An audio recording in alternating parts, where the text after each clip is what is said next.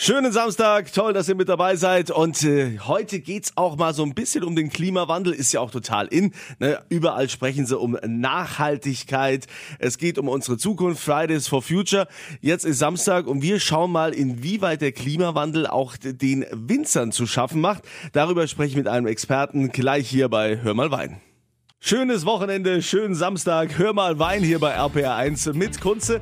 Und wir freuen uns natürlich, dass die Winzer so viel Wein bei uns in Rheinland-Pfalz und natürlich in den anderen Anbaugebieten erzeugen. Da gab es ja jetzt gerade eine Erfolgsmeldung. Ernst Bücher vom Deutschen Weininstitut. 2018 äh, wurde ja extrem viel Wein produziert.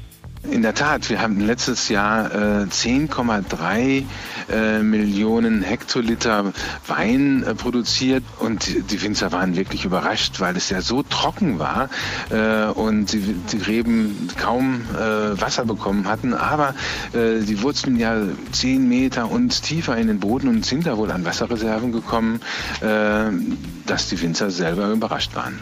Ja, ist das denn jetzt ein Zeichen, dass wir uns um den Klimawandel doch keine Gedanken machen müssen? Nicht ganz. Also der äh, Klimawandel ist angekommen und die Wetterextreme äh, sind schon immer wieder eine Herausforderung für die Winzer. Wir hatten jetzt auch dieses Jahr äh, ja diese Temperaturen von 40 Grad äh, Ende Juli und äh, da haben einige Trauben auch Sonnenbrand bekommen und äh, die sind dann eingetrocknet, die Beeren oder die Hälfte der Traube ist komplett weg gewesen. Ähm, aber zum Glück ist es dann doch immer nur vereinzelt und je nach ähm, Ausrichtung des Weinbergs nach Rebsorte unterschiedlich. Äh, aber man muss da als Winzer jetzt schon äh, auch sowas beachten. Okay, dann äh, sage ich schon mal äh, Danke. Äh, Glückwunsch natürlich an die Winzer, dass es so gut gelaufen ist letztes Jahr und das wünscht man natürlich für dieses Jahr auch. Danke Ernst Bücher vom Deutschen Weininstitut. Ja, gerne. Schönen Samstag, willkommen hier bei Hör mal Wein bei RPR1. Ich bin Kunze und äh, heute im Gespräch mit Ernst Bücher vom Deutschen Weininstitut, weil ihr mir ja auch immer wieder irgendwelche weil ihr mir ja auch immer wieder ganz viele E-Mails schickt. Vor allen Dingen Bio-Wein wird zurzeit extrem nachgefragt. Ernst, äh, warum ist denn die Nachfrage an Bio-Wein so groß?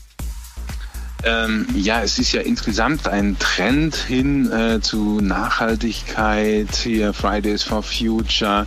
Äh, man äh, achtet mehr auf die Natur und auch, ähm, wo das Essen und Trinken herkommt und es sollte eben möglichst naturnah erzeugt werden.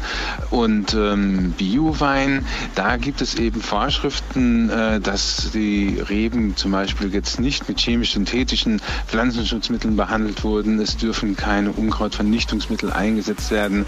Äh, auch in der Kellerwirtschaft gibt es äh, Vorschriften, dass manche Behandlungsmittel dort nicht eingesetzt werden, die im äh, konventionellen Weinbau genutzt werden dürfen. Und ähm, dafür gibt es dann auch EU-Kontrollen äh, und äh, in den Verbänden wie beispielsweise Ecowin, äh, das ist der größte ökologische Weinbauverband der Welt sogar, ähm, da gibt es dann sogar Kontrollen und die Anforderungen dort sind noch höher als ähm, die EU-zertifizierten äh, Weingüter. Aber sag mal, ähm, ich habe jetzt noch nie einen Bio-Wein getrunken oder zumindest nicht bewusst.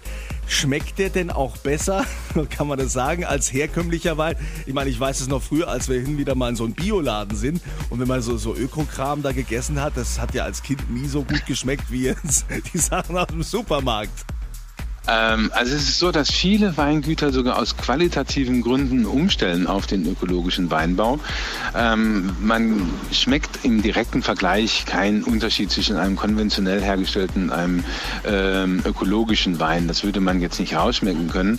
Aber was die Winzer sagen ist, durch die Umstellung auf den Ökoweinbau, da gehen auch die Erträge ein bisschen zurück, äh, das Bodenleben wird aktiviert und äh, die Winzer sagen, die Weine werden schon ein bisschen besser dadurch. Na gut, also wird es Zeit, mal Biowein zu probieren. Aber Biowein, der auch Biowein ist, denn in meiner Heimat in Rheinhessen, da gibt es ja gerade so einen Etikettenschwindel.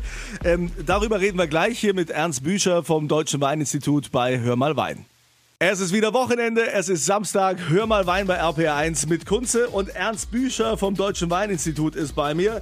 Ernst, ähm, ich mache mir ein bisschen Sorge meiner Heimat Rheinhessen. Was ist da passiert? Da wurde anscheinend Biowein äh, etikettiert oder Wein als Biowein ausgegeben, der keiner ist. Ich werde hier mit Mails bombardiert, wo die Leute zu mir sagen, Kunze, du kennst doch aus mit Wein, was haben denn die Winzer da gemacht? Wer war denn das? Ich meine, Namen werden wir keine nennen, aber äh, Ernst, vielleicht, du bist ja näher in dem, der Thematik drin vom Deutschen Weininstitut. Was ist da passiert? Ja, da war eine Kellerei, ähm, die also jetzt Weine zugekauft hat, die zum Teil nicht hätten vermarktet werden dürfen. Wir haben ja hier in Deutschland oder in ganz Europa auch eine Höchstgrenze an Wein, die geerntet werden darf pro Jahr. Das sind jetzt beispielsweise 10.500 Liter pro Hektar, die maximal als Qualitätswein vermarktet werden dürfen. Aber 2018 war ja die Ernte groß und äh, übergroß zum Teil. Äh, und da hat sich halt so ein Winzer wohl äh, genötigt gesehen, äh, diese sogenannten Übermengen, die eigentlich äh, nicht mehr in Verkehr gebracht werden dürfen, dann doch äh, zu verkaufen und als Qualitätswein dann anzubieten. Und sowas ist einfach nicht zulässig.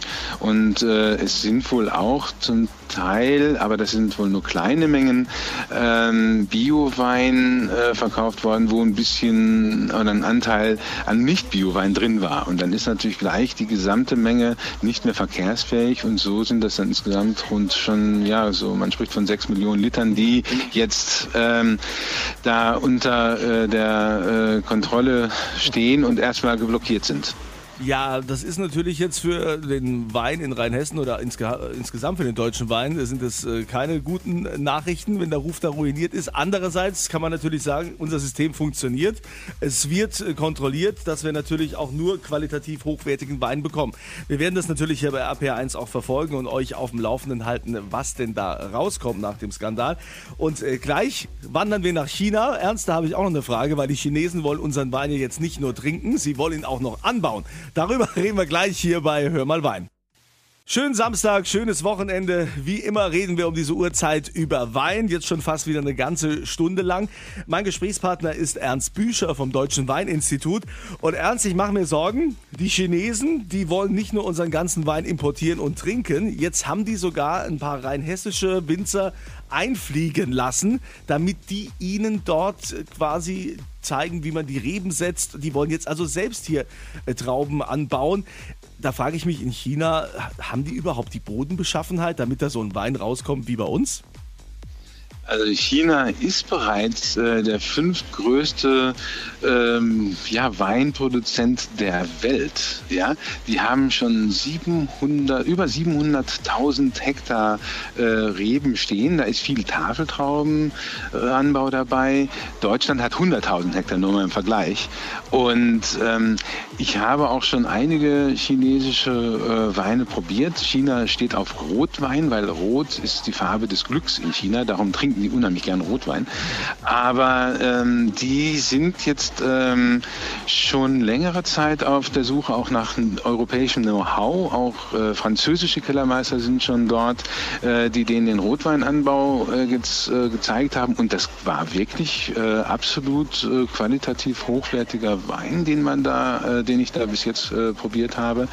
Und ähm, jetzt geht es wahrscheinlich mit den deutschen Winzern um den Weißweinanbau, weil wir in Deutschland äh, halt führend sind, äh, was den Weißweinanbau in der Welt angeht. Gut, solange sie ja ihr eigenes Ding machen und nicht nur kopieren, wie wir das von den Chinesen gewohnt sind, dann äh, sind wir ja gespannt. Also Vielfalt ist ja immer willkommen. Ernst, vielen Dank. Ich äh, wünsche dir ein schönes Wochenende und immer einen vollen Kühlschrank mit vielen Weinflaschen. Danke, das kann ich gut gebrauchen.